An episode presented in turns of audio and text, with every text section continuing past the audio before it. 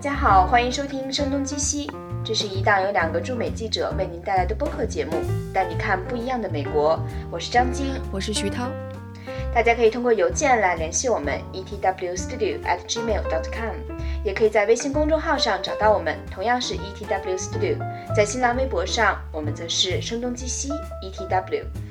今天在节目正式开始之前呢，我先跟大家分享一封呃我们听众的来信。这位叫罗玉婷啊，我不知道是不是发音是准确的，看她的拼音是这样写。她在收听了我们关于纽约成为一个真正的意义上的天空之城那一期节目之后，给我们写了一封很有趣的信件哈。她在说，就是国内每年都要讨论一番。逃离北上广啊，或者逃回北上广啊，北京房价在透支年轻人的创造力和生活品质这样的话题。那既然纽约的呃高额的房价和贫富差距想来也是存在的，那么在纽约工作的年轻人是否会存在逃离 NYC 或逃回 NYC 这样的问题哈？其实我觉得这个事情不仅在纽约，像徐涛你在旧金山这两年也是深刻的感受到了一些。不管从城市的变化还是房价的变化，其实旧金山这样的话题也会存在，对吗？对，而且旧金山可能它房价和物价增增长的速度比纽约要快很多，因为这里诞生了很多就是公司一上市啊，或者独角兽公司的那些拿着期权的，不光是创始人了，还有就是这些员工们都非常非常的富有，所以他们的存在使得这片就不光光是旧金山。而且是整个湾区就辐射到很大的一块地方，房价都非常非常的昂贵，所以有很多创业者现在就已经会去啊奥斯汀，就西南偏南举行的那个地方，或者波特兰，对对，所以我觉得这是人同此心吧，大家都会去算说自己的收入如何，自己能够实现些什么，那是不是有更好的选择？所以，如果当一旦这种的决策做出的话，逃离旧金山或者逃离纽约，我觉得这都是 make sense 的，都是比较合理的。对，其实也是。我记得两三年前我去底特律采访的时候，那里就已经有很多从呃纽约当时的房价还没有像现在这么恐怖的时候，呃，从布鲁克林啊，然后曼哈顿搬到底特律去创业的人，因为那边的房价是可以想见的低廉啊，一个 loft 大概就五百美元这个样子。然后呃每月的租金，那大家如果现在的因为工作方式也发生了转变嘛，如果很多能够依靠互联网远程协作，然后以项目制为单位去工作的话，其实很多的城市都呃如果配套环境再好一些的话，都可以呃帮助年轻人去实现梦想。对，但但是我觉得可能就像。北上广逃了半天，很多年轻人也没有逃出去一样，在这边也是很多人想要逃离纽约和旧金山，逃离硅谷，逃了半天也逃不出去，因为这些地方它本身的地域，比方说纽约，它是一个金融的、时尚的。或者跟这些相关的，那一定得要在这里资源最多，因为不光光是说行业在这儿，人也在这儿，导师也在这儿，可以给你带来各种各样的机会也在这儿。嗯，那硅谷也更加是这样，它的创业者、它的孵化器、呃，投资人以及各种各样的高校、各种各样举办的活动，都成为了一个非常紧密的生态系统吧。所以。就的确也会存在中国那样说逃了半天没逃走的这种情况，大家都忍着吧，就这种。对，但是我觉得可能纽约，我不知道旧金山的情况。纽约相对好一点的是，呃，你可以通过跟朋友合租，然后住的稍微远一点的地方，但是还是可以在一定的价格范围内承受的承受得起一套公寓哈。我觉得整体上比北京的可承受程度是要高一些的，所以其实很多人会选择。可能条件艰苦一点，还是愿意在留在纽约，呃，去追逐他们的梦想。嗯，对，在硅谷其实这种冲突已经非常非常的强烈了。就是你可能作为做科技的人，会坚持说我留下来，最后你能够得到期权过得更稍微好一点，或者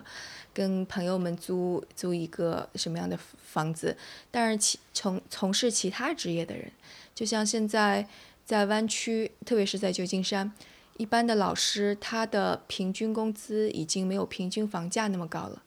所以我看到有一次在抗议当中，有一个老师举的牌子就是说，我们用来租房子的这个钱是我工资的百分之一百一十七，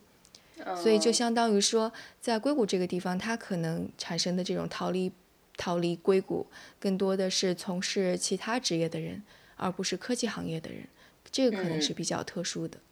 所以我觉得最后可能的核心问题还是在于资源是集中在几个超级大城市，还是说资源可能会部分的分散到一些二线的或者一在新兴的一些城市。如果这个资源有有一些适度的分配的话，那人才也会随着资源相应的流动的。这个在很多国家我觉得都是很相似的，但是在这个过程之中，有时候确实会对很多人来说是是挺多的挑战。嗯，北京可能就行政主导也稍微多了点儿。对，你看这种雄安啊 什么的，我觉得一聊起来都是没完没了的话题。嗯，对对对。嗯但其实我们今天的话题不是关于这个，对不对？对，我们今天还是比较轻松的一个话题啊。可能先向大家的道歉一下，因为我看微博上也有朋友在问，我们很久没有更新了，因为这段时间啊我在中国，然后呃可能徐涛接下来一段时间他也要回中国，有有一段时间我们会争取啊维持节目的一个更新频率，但是确实很抱歉，我们这次更新的晚了一点。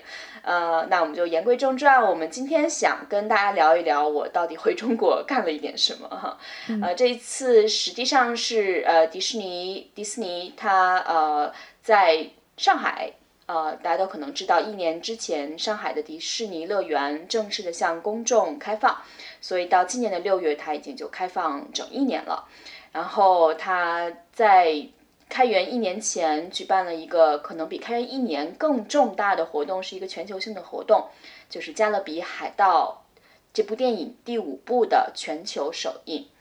呃，这个事情为什么这么特殊，值得我们来提一下呢？是因为它是第一部好莱坞电影在呃全全球的首映放在了中国。因为很多的电影，它以往的首映通常是在呃好莱坞的洛杉矶，呃有可能会在欧洲的伦敦或者巴黎，也有可能选择一些呃影展去进行首映，全球首映。但这是第一次啊，在中国。对，但是这是为什么呢？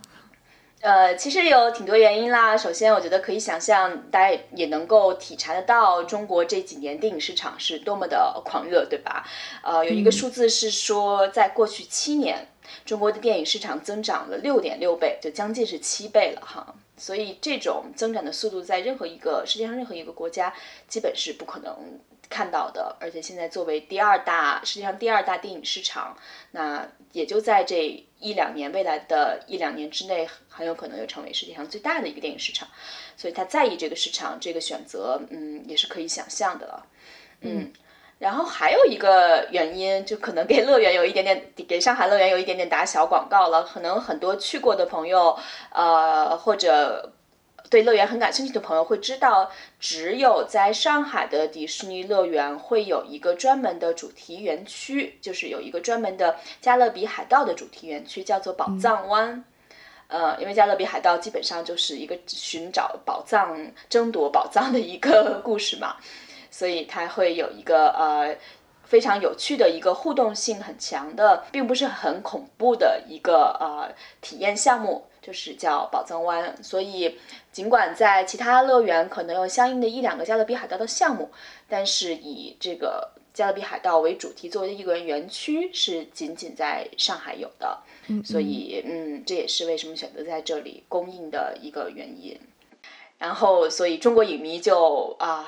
很疯狂的样子，我觉得这个有多狂热？对，那天呢，我觉得这个狂热程度跟那个天气也挺成正比的，因为上海天气挺微妙的，正好是在首映当天，就感觉会能把能把人晒化了那种暴热的天气，但是在第二天天气一下转冷，还呃下了整整一天的。雨，所以就首映当天确实是你可以说是呃晴空高照，一个非常好的兆头。但同时那天也是非常非常的热，大概当天应该有三十四五度的样子吧。嗯，但是那些真正的主创可能是要到傍晚的时候才会开始走红毯，但是很多的影迷为了能够看到主创一面，他们从早晨我应该我们看到八九点钟就开始在那里排队。这意味着他们在太阳底下要站将近七八个小时，才有机会可能远远的看到 Johnny Depp 一面。也但有可能幸运的人会跟 Johnny Depp 就是啊拍一个自拍啊，然后要一个签名啊。对，但是真的是非常的拼，还有很多从外地来的人。哦，原来他有这么多粉丝。做朋友的粉丝。嗯，我不知道大家后来有没有在你徐涛有没有看到在微博上或者很多人转发一张 GIF 图，就是一个呃保安拦着 Johnny Depp 不让他，就是不是不让，就是让他在赶紧给粉丝签名之后把他拉开，然后呃让他给另一侧的粉丝去签名。嗯，所以那场看似并没有那么长的红毯，他们可能走了一个多小时吧。一所以就是基本上呃。可能跟每一个粉丝还是有一点点互动的，所以大家也觉得嗯物有所值吧，或者来这一趟是很值得的。而且这也是第一次，基本所有的主创都同时到了上海嘛。嗯，是不是那个喜欢喜欢就是更多招粉丝的，应该是就演精灵王子的那个那个人啊？对的，就是呃，Orlando Bloom，嗯，对的。哦，对，他在中国有开花，对对对，所以我是回去以后才会发现这些呃好莱坞的演员他们在中国是被粉丝们起各种各样有趣的名字的。嗯，所以他的粉丝应该很多吧？他的粉丝也挺多的，对他也很 nice 的，可以看到他。我们其实是没有在红毯现场，我们是看到红毯的一个实况转播啊，但看到他也是持续不断的给大家签名啊。嗯，然后之后第二天我们也做了一个他的呃圆桌访问吧，他本人也是嗯确实蛮 nice 的，而且其实他在这个这也不算剧透了吧，反正他在《加勒比海盗五》中的戏份并不是特别多，呃，可能只是开头和结尾出现了几面，嗯，所以并不像他在前几部当中呃有那么充分的戏份，对，等于但是也是一种回归吧，嗯。嗯。哎，所以就我我也有挺好奇的，就是因为你一直做的是商业记者，现在要采访一些明星，所以你问了他们一些什么样的比较特殊的问题吗？嗯，其实确实，我一直在采访明星上还是挺困扰的，因为，呃，实实在是不知道呃应该去问他们什么，因为很多时候你要激发他们的一些谈话的欲望的话，你得对他们那些典故啊、八卦啊，我跟我跟古大白话也我们也讨论过这个问题嘛，他就会做很多很多的功课，关于他们最近的，哪怕是一些。呃，小报的绯闻啊，或者是什么？当然，你不是说刻意的去去去干扰他们的生活，但是你会尽量把问题设置的有趣一点，嗯，所以有趣很重要。对对对，但是所以换到我这里，我可能问的问题就。呃，相对普通一点，也就是会问类似于你在整个的拍摄过程中，作为一个演员，可能跟制片人，呃的一些合作有没有什么特别有趣的事情，或者意料之外的一些事情啊？嗯，然后嗯呃，包括其实我有问啊，Orlando Bloom，因为 Johnny Depp 他作为一个海盗。嗯，就最核心的一个海盗角色的话，他其实是花了很多的功夫去研究这种历史和现实中的海盗的。嗯，所以我有问啊，Orlando Bloom，他有没有像 Johnny Depp 这样做很多的案头工作，去研究可能一个海盗的形象应该是什么样子？他怎么说？他说他并没有，呃，因因为他其实他所饰演的这个角色并不是一个严格意义上的海盗。其实 Johnny Depp 他确实是太特别了。这部电影，我想如果没有他的话，是基本上不成立或者说不存在的。对他真的是太深入人心，因为。这个时代太久远了，而且我也并不记得说，嗯，整个《加勒比海盗》我是不是我我第一、第二部我肯定看的，第三、第四部我已经完全没有印象了。所以现在我脑海里浮现的都是他第一部时候就戴着黑眼圈、吊儿郎当的那个 海盗的形象。现在就应该选烟熏妆是吗？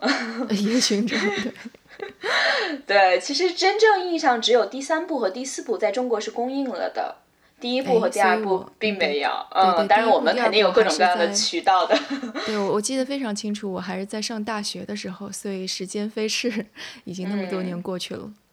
而且大家基本是公认前三部还是不错的，但是第四部是呃非议很多，但基本就认为要烂尾了，所以大家对第五部呃期待也是。就是心情很复杂吧，因为第五部和第四部之间也相隔了六年，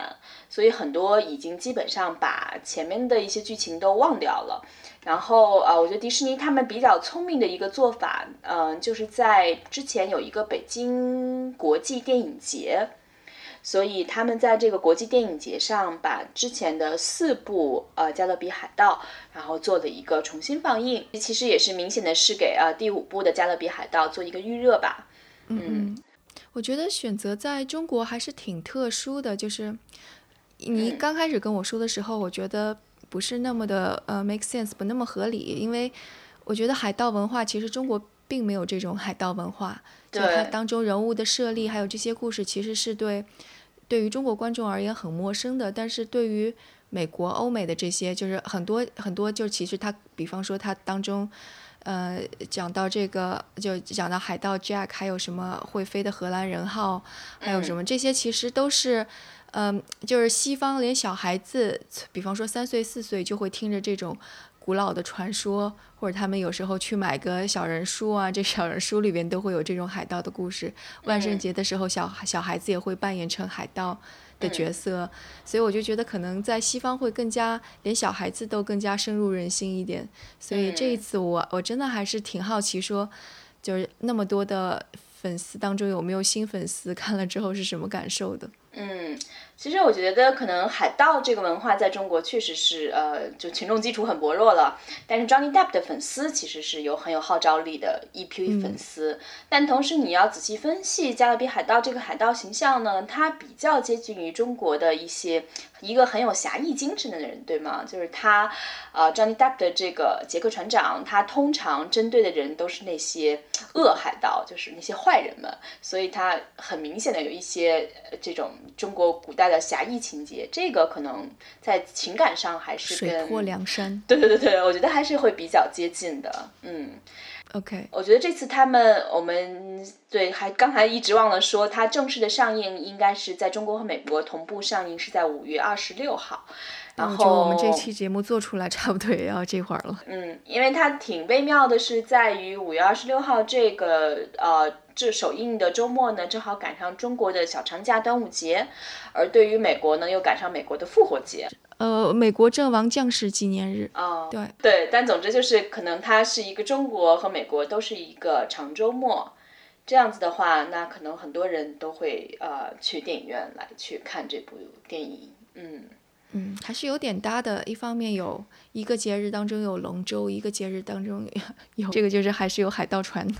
嗯，哦，对哦，它其实这个是可以做一点文章，但是这个文化跨度太大了。对，而且其实《加勒比海盗》，我不知道你怎么看啊？从它其实已经有十三年、十四年的历史了。通常情况下，这种系列电影，比如说以前。像你最爱的《指环王》啊，这样拍三三部，后来又拍那个《霍比特人》。对，《霍比特人》，对对对。嗯。那我觉得像《加勒比海盗》，它其实整个的故事并没有像《指环王》有那么的宏大，对。可能拍到第五部，实际在我看来也是蛮意外的。哦，我觉得是有原因的，因为《指环王》它本身是那个之前是有小说作为蓝本。所以本身故事设定上，它就是一个非常结构完整的故事情节也非常完整的一个故事，而且本身那个写写这本小说的。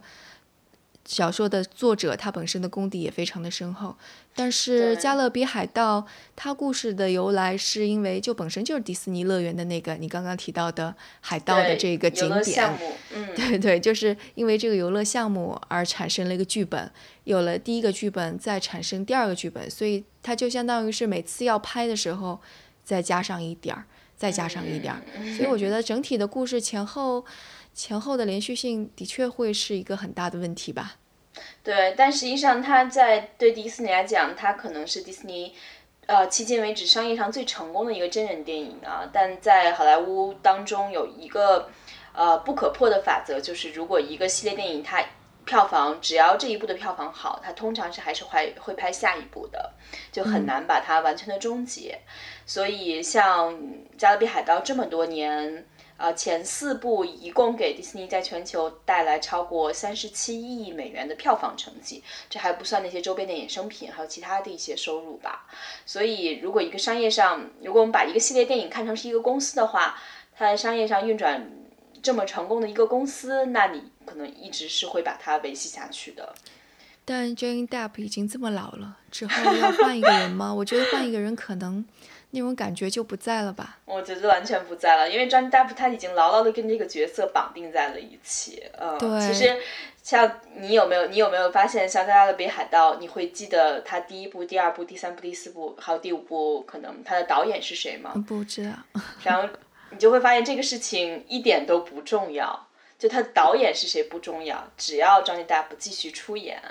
那其实这个电影就是成立的。包括后来这一次我们有采访过两个导演，联呃两个人一起做联合导演，他们两个是长期合作的一对呃瑞典人。呃，他们之前基本上都是拍一些瑞典的独立电影，也拍过一个算是投资大一点点，但是没有办法跟《加勒比海盗》比啊，《加勒比海盗》大概五的制作成本是呃三点二亿美金，嗯，所以他们之前可能就拍的就几百万美金的那种电影，所以后来我说那你们是怎么样呃一关一关的最终被迪士尼选中他们做导演？你知道最后一关是什么吗？嗯，是什么？最后一关是把他们带到 Johnny Depp 前面，所以只有哦 Johnny Depp 认可这个导演才能被选中去拍摄这一部。当然，Johnny Depp 并没有为难他们啊，因为其实问了他们问题，还是说要他们拍一个试片儿之类的呃，其实就是聊了十五分钟，对。？OK，、嗯嗯，因为其实你想，这个电影拍到现在，如果长期停留在好莱坞的思路的话，大家是会很疲倦了。而这两个瑞典人呢，其实首先瑞典他们在北欧也同样有那种海洋文化，然。后他们呃会知道会有一些拍摄海底方面的经验，然后同时呢，这种呃斯堪的纳维亚整个的北欧文化有一点古灵精怪，呃，它有一点自己拍独立电影的味道。实际好莱坞现在慢慢的也很希望那些独立电影他们自己的趣味能尝试着给他们增加一些新鲜的血液，否则的话，如果继续是系列电影，同样的大部分主角是相似的，呃，剧情也大概是可以想象的。那如果在比如说一些梗啊、一些幽默感啊、一些像比如说这次，我觉得如果大家真的这周去看了这个电影的话，你就会发现它有一些趣味是呃伏笔埋的是非常有意思的。比我可以在这里，因为我们节目可能放出来的时候，很多朋友已经看了电影了，可以透露一个细节，应该很多人都不会告诉你的一个细节。就当中最出彩的一幕戏是在呃断头台上，就 John Depp 饰演的杰克船长很可能是啊、呃要被砍头了，然后在断头台上有来回的一些打戏。在打戏的时候呢，当中地面地下有一个竹篮，然后竹篮里放了两只已经被切下来的头颅，然后并不是血淋淋的样子啊，就非常生动。后来那个导演呃采访的时候，他在告诉我，你没觉得那两个人很眼熟吗？然后我说，嗯，我没有想到可能是谁啊。然后他们两个说，就是我们两个人啊。好吧，嗯，然后哦，我说哦，对哦，然后就你就感觉他们其实是蛮有趣的，他们把自己也玩弄了一下，然后把自己的形象 插在里边，还插成了一个哦已经被踢下来的头颅，嗯，对别的别的导演客串，也就是自己真人去客串一下，他们这个客串客串的也太对，其实就是露了张脸，对，很海盗，很海盗的风格。对，所以我觉得他们是可能给这个电影增加一些新的趣味，包括我觉得整个这个第五波电影，呃，目前来看虽然有一些不太好的一些评价，会觉得，嗯，整个的故事没有特别的出新，但是我觉得它在整个的叙事节奏上和一些呃幽默的安置上是非常的，嗯，节奏感把握的还是很好的。嗯，呃，我觉得它整个还是一个很赏心悦目的，让你觉得看完以后，呃，很愉悦的一个大片。嗯，嗯它中间不太会有让你觉得很很无聊、看不下去的地方。嗯，我不知道是我是不是要求太低了一点。哎，编嗯剧有编剧有过来接受采访吗？呃，没有编剧接受采访，嗯，因为其实电影通常情况下还是导演在主导，导演和制片在主导。嗯，对，因为觉得编剧也还是挺重要的，特别是一个每每次都要往上面续故事的这样的一种故事，这样一种电影。嗯，对，而且其实很多电影，我不确定这一部是不是，但很多电影其实导演和都是编剧，就有一些这种系列电影，他们也是参与写作的，像漫威的很多就是这样。对，是。嗯，其实我还挺关心的一个是关于他的那个音乐，因为如果说我现在我我这么多年很记性太差了，很多剧情我都忘了，但是他的音乐是特别让人印象深刻的。现在你一说起来《加勒比海盗》，我还是能够想起来他的那个。开场的音乐特别恢宏，不是开场的音乐，所以这一期里边的音乐是有借鉴之前的元素，还是完全是新的？这一期里边真的是有一个彩蛋，呃，这个彩蛋就是呃，Paul McCartney，就是呃披头士的那个乐队成员，他在当中客串了一个角色，然后饰演了杰克船长的叔叔。呃，就在结快要结束的时候露了一张脸，然后大家可以留意一下，如果你可能会错过这个彩蛋的话。所以为什么要把他拉过来？好像是 Johnny Depp 和 Paul McCartney 是很好的朋友吧？哦，这样子。嗯，而且同时是呃，我在结尾也有看到音乐的清单当中有呃 Beatles 的音乐。OK，哦，对他对 Hans Zimmer 就是那个汉斯季默。就是中文翻译是对他，他很厉害。他那个《狮子王》的电影也是他写的。嗯，对我还是挺喜欢他的音乐的。他的音乐特别有辨识度，也也不能说因为他的风格很有辨识度，而是他他他的音乐比较有戏剧性吧。就是《加勒比海盗》的电影，我大概每就只看了第一、第二部。然后每次只都看了一次吧，但是他的那个音乐我反有一段时间反复听了好几遍，就有一就是算算是我生活当中的主打曲那种。哦，Hans Zimmer 是吗？Hans Zimmer。对，对我觉得这样电影其实音乐对他来讲是呃很有助于帮助叙事的，因为你当中比如说有那种呃斗战斗的场面。对吗？然后有可能情绪的渲染，对，包括后来有一些那个音乐家，什么小提琴演奏者啊，大提琴演奏者，会把他的就是他在《加勒比海盗》当中的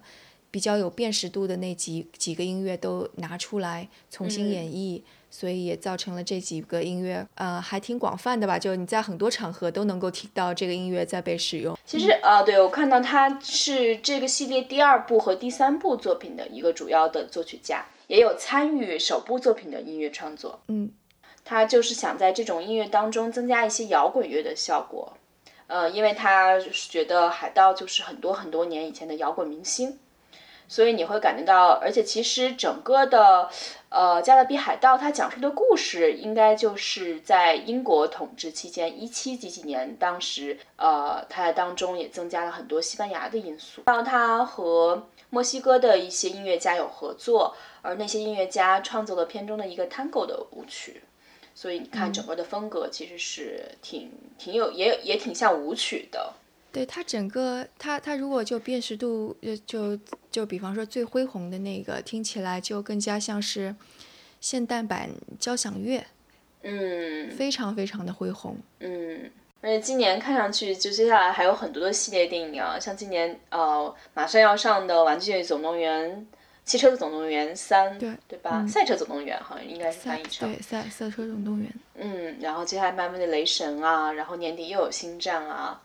呃，然后明年还会有星战的独立的那个汉索罗的那部电影啊，嗯嗯，然后环球下面今年已经有《速度与激情》，还有《小黄人三》，是吧？嗯，小黄人也是。卑鄙的我三，《Despicable Me》三，然后还有《侏罗纪公园》明年的续集。哦，《侏罗纪公园》又要拍了吗？对，一八年会上映。你就去盘点，就基本很多，大部分都是系列电影啊。然后，对，我觉得因为可能这些系列电影总已经有了一圈的粉丝，所以不管怎么样，票房起码是可以保个底的吧。嗯，对的。所以马上，呃，我们扯得这么远，其实也是想告诉大家，很快接下来就有很多的大片。当然，在每年的暑期档也是大片云集的一个。呃，时期吧，同时大片加动画片的一个比较集中放映的时期，所以大家可以有机会啊，到电影院看到更多嗯大片大制作，对的。所以你们想怎么听我们聊电影，就留言或者写邮件告诉我们吧。对，我们可以再我再补充一下，其实《加勒比海盗》对迪士尼的意义还真的还有一点啊，就是它是。五十年前，整整五十年前，作为一个游乐项目，正是在加州的乐园开放的。所以今年也是第五十个年头啊，也是蛮有纪念意义的。而且它是迪士尼的创始人华特迪士尼先生呃监督设计的最后一个项目。因为大家都知道迪士尼是最早做米老鼠啊这样动画片，但是迪士尼乐园的很多的项目设计，呃，华特迪士尼先生本人也是有参与的，而海盗就是他监督设计的最后一个项目，而在他去世三个月以后，这个项目开始正式的对外开放，所以今年也是。华特迪士尼，华特迪士尼先生去世五十周年，嗯，而且迪士尼有很多的这个呃乐园的项目都有被改编为电影啊，其中有一个叫 Haunted Mansion，就是那个幽灵鬼屋，但是这个就在电影表现中非常失败，呃，只有加勒比海盗成为意料之外很成功的一个，因为大家其实最早对 Haunted Mansion 还是期待挺高的，因为。觉得这种鬼片啊，然后觉得噱头很足啊，应该会有很多人喜欢。但相反，《加勒比海盗》可能也是由 Johnny Depp 成就了《加勒比海盗》的成功吧。他有加入大量自己的自由发挥和创作，那些并不是导演或者编剧能够给予他的，而且是完全他对角色的理解和把握。包括他后来，呃，可能很多人都都意识到他，呃，都留意到他会经常的出现在医院里边。然后随身带着这个杰克船长的行套，呃，有时候就会突然突如其来的出现在医院，让那些生病的小朋友们可能暂时忘却烦恼，开开心起来。嗯，而且他是最后成为他的一个日常性行为。他演过很多这样子很讨小孩子喜欢的角色，就比方说那个呃《查理的巧克力工厂》是他演的吧？对的，还有嗯。对，但那个可能小朋友不一定很喜欢，有点吓人。就剪刀手爱德华，但是也是一个很有爱的角色啦。嗯，对，那个不适合，那个适合适合不适合到到到医院里边去，但适合万圣节的装扮。嗯，包括这次真的接触过他的记者和迪士尼的工作人员都给我们讲，可能 Johnny Depp 是看似冷酷放荡不羁，但也是他们接触过的那么多好莱坞明星，采访过那么多好莱坞明星当中非常 nice、非常随和的呃一个人。这个是大大出乎他们意料之外的，因为无论是舞台上的就是。荧幕上的杰克船长还是日常中的 Johnny Depp，他其实也有很多的嗯麻烦啊。大家如果关注他的新闻会知道，不管是财务上、家庭状况都有很多麻烦。但是在生活中，你接触他他本人的时候，其实他是一个非常呃有爱的一个人。这是他们跟我的一些反馈啊，嗯嗯。所以他才塑造的好杰克船长吧，就是看上去。是个海盗，但其实还是行侠仗义，看上去就是满不在乎，不能忍受各种温情，对吗？嗯，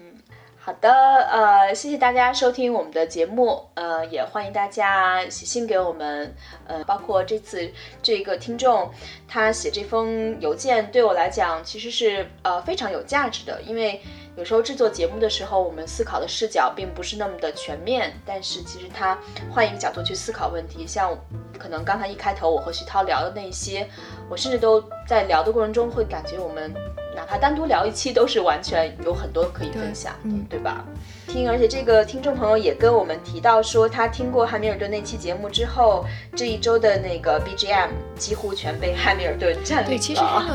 汉密汉密尔顿那一期，我们收到了好多反馈，我们应该拿出来整理出来，单独念一下，下一次吧。